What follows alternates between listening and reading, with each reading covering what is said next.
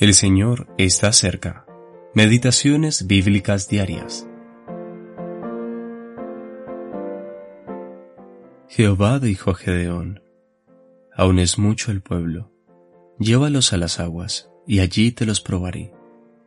Cualquiera que lamiere las aguas con su lengua como lame el perro, aquel pondrás aparte.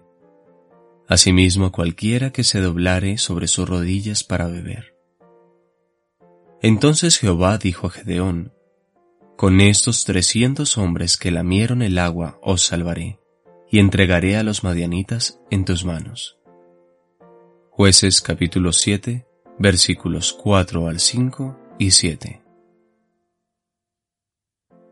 Los jueces de Israel, decimosegunda parte. Gedeón, parte E. Reduciendo el ejército. Treinta y dos mil hombres, provenientes de cuatro tribus, respondieron al llamado de Gedeón y se juntaron con él.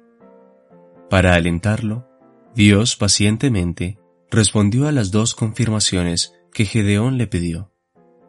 Luego, cuando Gedeón obedeció a la ley, proclamó que todo aquel que tenía miedo era libre de retirarse. Veintidós mil hombres se retiraron.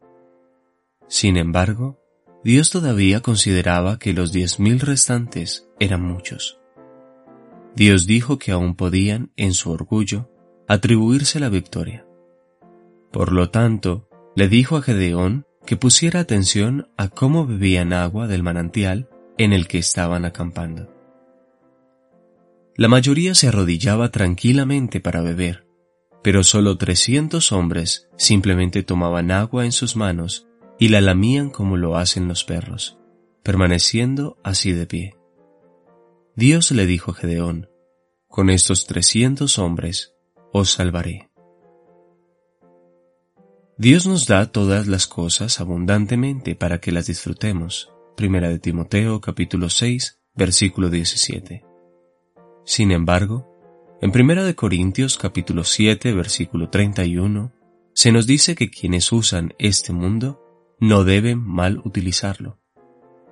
Otras versiones usan esta expresión, como no usándolo hasta lo sumo, versión moderna, o como no disponiendo de él como suyo propio, traducción J. N. Darby.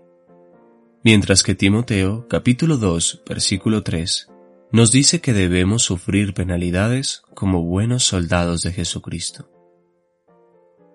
Al igual que el agua pura de la fuente de Arod, hay muchas cosas en este mundo que podemos usar libremente y con alegría. Usémoslas con gratitud a Dios, pero hagámoslo medidamente, sin exagerar ni abusar. Ser sobrios y moderados nos ayudará a ser siervos útiles en los intereses del Señor.